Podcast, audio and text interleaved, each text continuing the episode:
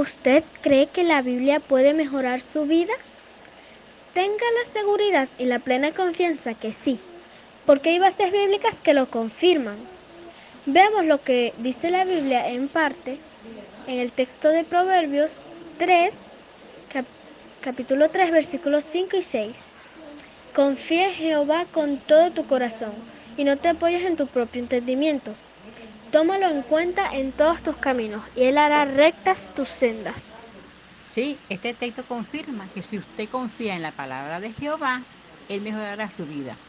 Si desea más información acerca del tema, visite la página jw.org. Hoy día muchas personas se preocupan qué comerán o qué harán el día siguiente.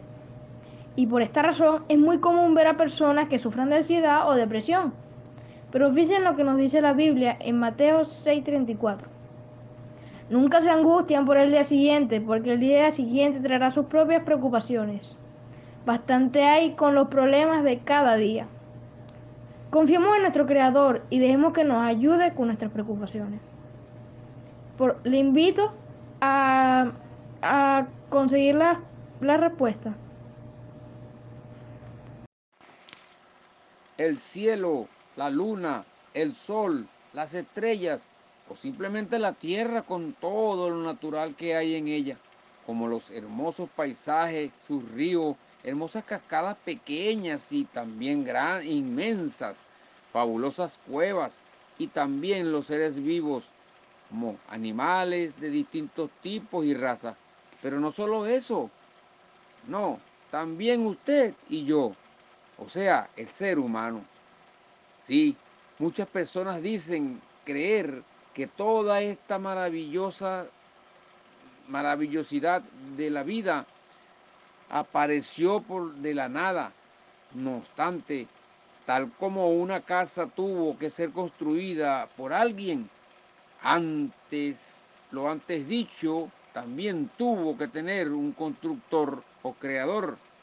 Pues bien, ese constructor es Jehová, el Dios Todopoderoso, y Él nos dice en la Biblia lo que expresa de esta manera en Romano capítulo 1, versículo 20.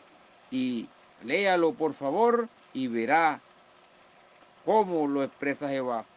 O visite también nuestro sitio web jw.org y encontrará más de la Biblia y de lo que usted y muchos se preguntan.